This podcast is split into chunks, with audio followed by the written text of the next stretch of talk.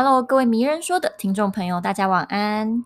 欢迎大家来到迷人说的第五集，我是 Stella，非常开心我没有被我的惰性打败，我到了第五集的时间了。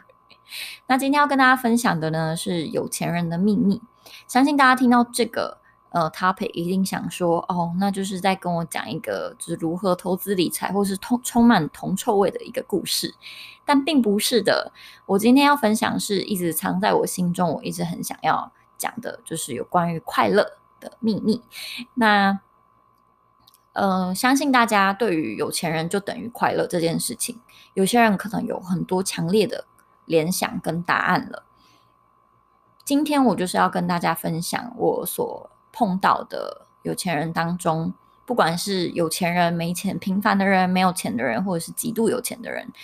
在我碰过的人当中，他们带给我很多很多的启发。那是不是真的有钱等于快乐呢？这个是我等一下有一些小故事也想跟大家分享的。那在开始分享这个故事之前呢，想先请大家闭上你的眼睛，跟着我一起想象一下，什么样的画面是你终其一生在追求，而且非常非常憧憬的画面？当你闭上眼睛的时候，你非常渴望的事情，比如说你想要躺在海岛里面，拿着一杯 Mojito，然后晒着太阳，在沙滩上面很放松的度假，或是你觉得开着一个双 B 的跑车，带着一个有名的手表，旁边坐着很正的妹子，然后开车兜风，这可能是你一直很想追求的。或是你在豪宅上面，然后环绕四周都是海，然后非常非常的悠闲。那甚至你邀请了很多你的朋友来一起开 party，你觉得这就是快乐。但是 anyway，在我们的心中，可能都有这样子令人憧憬的美好想象，就是你花了很多时间都在追求，想要达成那个画面的，也让你付出非常非常的。非常非常多的努力，那我们一切的这些努力是不是都建构在这个美好的画面当中？那这个画面会不会让我们误以为我们一定要达成什么条件才有资格去享受这个画面？在接续这个回答之前，想先跟大家分享四个故事。第一个故事呢，是一个上市柜董事长的故事。我记得在我大学大四吧，哎 在要参加一个实习的时候，嗯，我去参加了一个上市柜董事长的团体面试。那因为他就是太热门了，所以有非常非常多的人竞相要去参加他的面试，大概五六十个吧。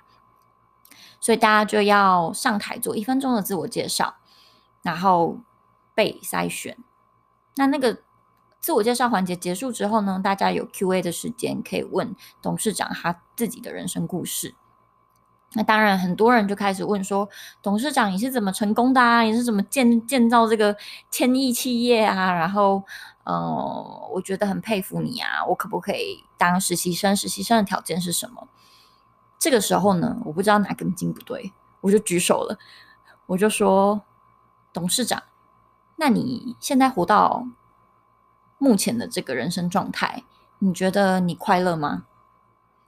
然后呢，这个董事长就瞪大眼睛看着我，瞳孔放大，然后他就说：“嗯，这个问题我没有想过诶，因为我活着活着就到现在人生的阶段了，所以你问我快不快乐，我也答不出来。”然后那个时候我心里就想说。他妈的！我现在 没有啦，我就想说，那我人生这么努力是为了什么？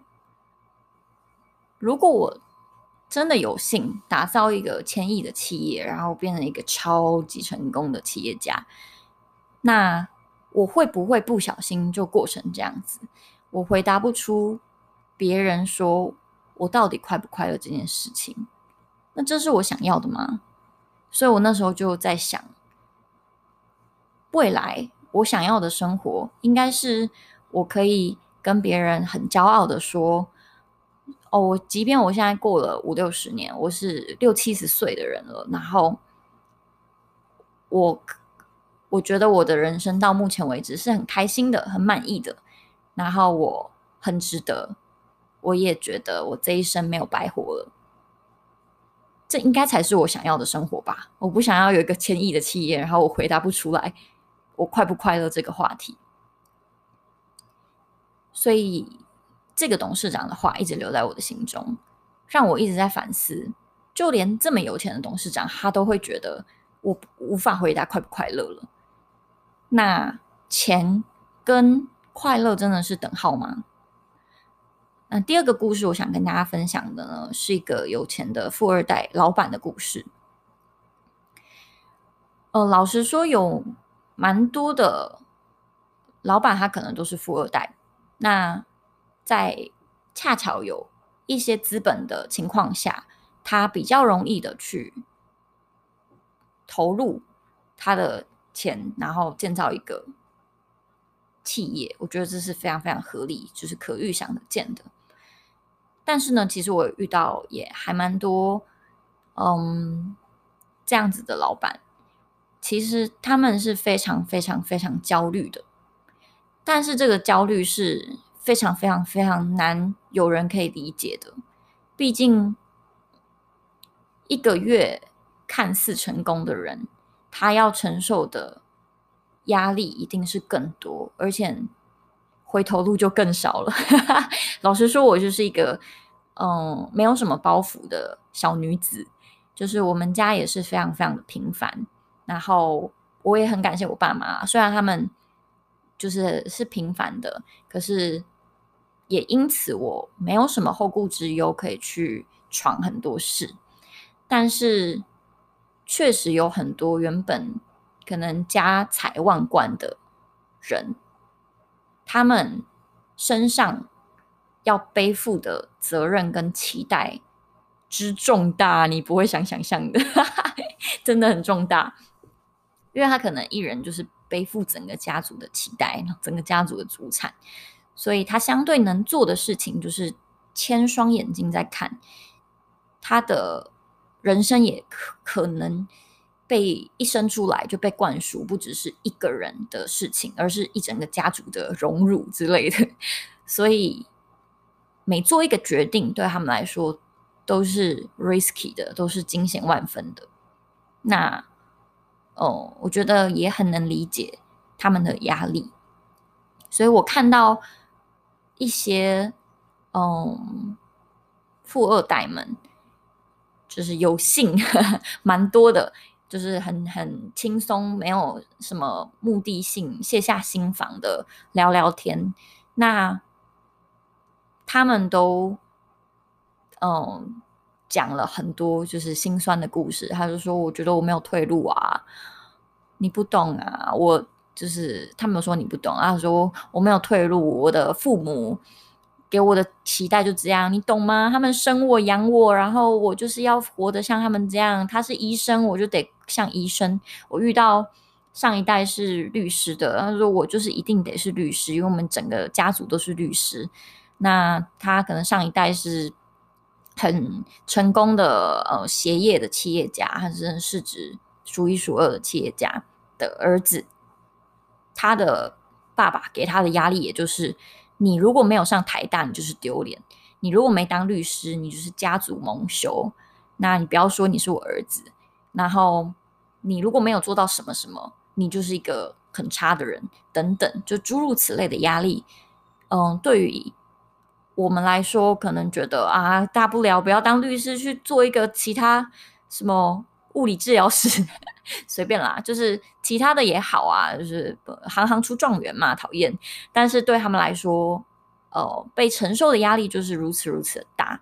但是，嗯、呃，对于外界而言，当然觉得非常非常的光鲜亮丽，然后一定很开心。可是老实说，很辛苦，然后也很容易自卑，因为在这么多的情况下被赋予什么是成功的定义。让他们对于成功这件事情，就以为就是钱跟某一个位置而已，所以很容易就变得不是那个位置的话，就是一个失败的人的这种错误观念。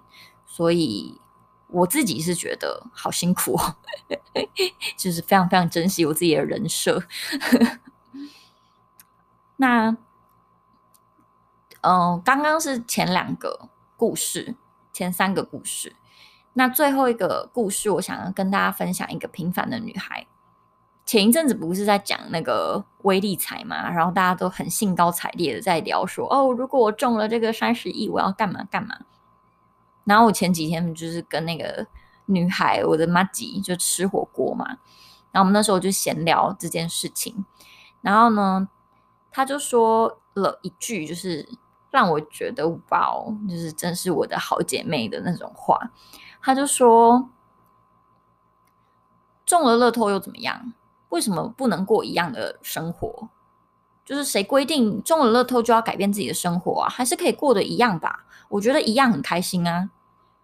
然后我就觉得，哦，对啊，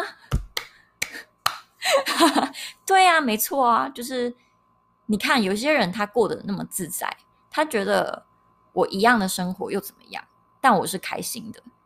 他的家庭也很平凡，然后因为我跟他是麻吉嘛，我们就是有点 kind of 一起长大，所以我知道他的生活并不是那种别人觉得哇哦的那种，但是他是在自己的。失去自己的步调，然后做着自己的事情，然后过得很满足。然后他非常的善良，也很愿意去付出跟帮助别人。我觉得这样子的生活跟心态，就可以让他在六七十岁的时候，人家问你说你快乐吗？他可以很骄傲跟大声的说：“我觉得我很开心啊，没有什么不对啊，没有什么不好啊，我愿意这样子过下去。”这大概是我这四个故事，所以呢，听完了之后，也不是要跟大家有一个 summary，就是仇富的 summary，就是说哦，那就不要赚钱啊，反正赚钱不代表快乐，那我们就不赚钱。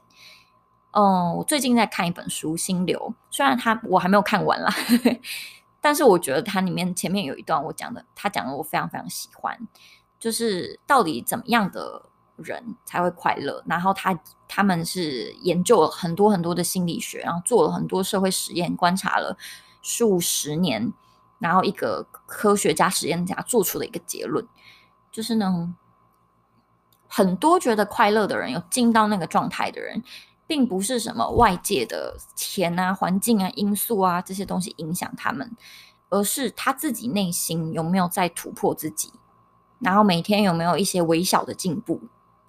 或者是他有某一个目标是让他可以投入，然后去忘记时间的。那投入之后达到之后的那个成就感，让他进去了一个所谓的心流。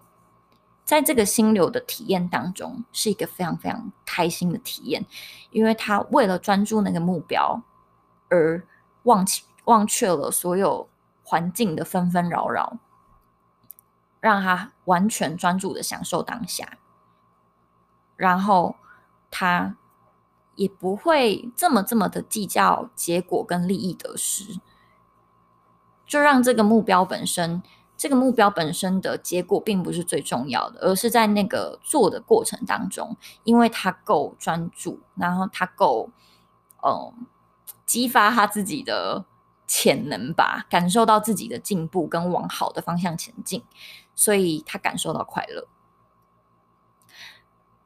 所以这是第一个，我那个时候，嗯，可能看完了、听完了这些故事，然后我立刻想到的一本书的一个结论，就是我觉得每天一个微小的进步，然后专注在自己做的事情，确实是蛮容易感到开心的。因为我自己也是啦，就是 要做某一件事情，我就觉得焦虑到爆。但是某一个很就是很难的工作完成之后，我就觉得哦。我成长了。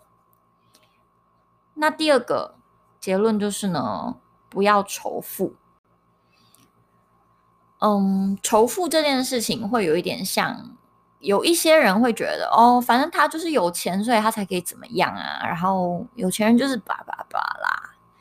但我觉得，其实人有钱都是有他的道理在的。就即便他不是此生他自己赚来的钱，但他的父母之所以有钱。也会是有它的道理，就像我前一集、两集有有说的，嗯，有关于人生或职场最重要的能力是信任感嘛。然后，呃，老高也有分享过这个主题，然后就被我奉为膏肓。我觉得信任感跟别人培养信任感，呃，这件事情是非常非常吸引我，而且我觉得它很重要，而且它是真的可以，就是创造价值的事情。那有钱人为什么会有钱？即便是他好几代祖宗十八代前有钱，但也是基于他在当时做了某些东西，跟社会建立了某些信任感。比如说，他做了某一个商品，然后很成功，然后别人一直跟他一直买，一直买，一直买，那他是有这个信任感。或者是他在当时是一个望族，可是他之所以会变望族，是因为他做了叭叭叭叭的事情，所以他变成望族。所以。嗯，我觉得其实有值得令我们敬佩的原因，然后找出那些跟我们的关联性，其实是好的啦。这是第二个我嗯想到的一个小 summary，然后最后一个我想到的一个小 summary 呢是，不要逃避自己的人生课题，因为解决之后你才会有真正的快乐。那人生课题这件事情，就是你在生人生生活当中，你一生出来到你现在长大，生而为人，有一些是你自己会很卡、很卡、很卡、卡到爆的一些点，别人可能很难理解，因为每一个人的人生课题都完全不一样。比如说，有些人就是极度害羞，他是无法讲话，然后跟人家讲话瑟瑟发抖，然后这件事情让他就是成长的过程中很挫折。那是他的人生课题。那有些人他可能是，嗯、非常的自我中心，然后他讲的话都是听别人别人跟他讲的话，他听不进去，那他就觉得别人在讲废话，非常急躁，那他人缘非常非常的差。那这可能也是他人生问题。那我遇到有一些人，他是无法排解压力。就是他的情绪是上下起伏非常非常大，然后很容易忧郁啊，然后就。很容易仇视，就觉得啊，生活好悲惨之类的。那他的人生课课题可能就是他该如何去适当的调整他的心情，然后不要那么容易焦虑跟有情绪。那我自己也有一堆人生课题啦，比如说我就不太会带人啊，就是我觉得我自己不是一个好的主管，我可能要一直去学这一块，或是我是一个太爱好自由的人，然后呃，以至于我。其实有时候想到什么就做什么，然后很冲动这样，那让我做了可能一些就是错事之类的，所以这可能是我自己的人生课题。那回想一下你自己有没有一些哦需要改变的地方，或者是你觉得非常非常困难，你遇到问题就会逃避的东西，因为人生课题是会一直浮现在你眼前的。然后，如果你没有去处理它，就有点像是余孽未清啊，它可能就会一直出现在你的此生，整个人生它都会出现。就是你不处理它，它就还是会在。所以，哦，我自己是曾经处理过一两个人生课题啦。然后，哦，比如说我可能特别没耐心，那我处理了一两个。人生课题这一两个，我真的解决，我就会发现我人生立即见效，就某些跟人的互动方面就会有蛮大的改变，然后我自己会觉得很有成就感。那我我也有遇到有有些人的人生课题是，他是必须要一直仰赖赚钱的快乐，他才会快乐，或是。他非常在意别人的眼光，别人说他怎么样，他就觉得极度的讨厌别人，等等。那这些东西都是我们当下觉得这是我们懒得改变，不够重要，或是这就是世界不美好的地方。但其实那个是我们解决之后，这个人生才会变更美好的地方。所以最后的最后呢，有一句话。就是想要做我今天迷人说第五集的 summary。嗯，我遇到有一些人都会觉得来不及了。我我现在已经二十几岁了，我没办法做什么事。我已经三十几岁、四十几岁、五十几岁，我来不及做改变，我来不及选择。但是呢，我遇到有很多五六十岁的人还是很积极，有很多十几岁的人就放弃人生。所以你永远都来得及改变，然后你也永远都拥有立刻快乐的权利，因为你就是这么的独一无二。所以谢谢大家收听我今天第五集，然后也是我一直非常非常想分享的《快乐的秘密》的这个 podcast。然后如果喜欢的话，可以跟我说，或者在我下面的 link 就是跟我互动。那你也可以跟我许愿第六集的你想听的。呃，主题是什么？那我们第五集就到这边喽，大家晚安，拜拜。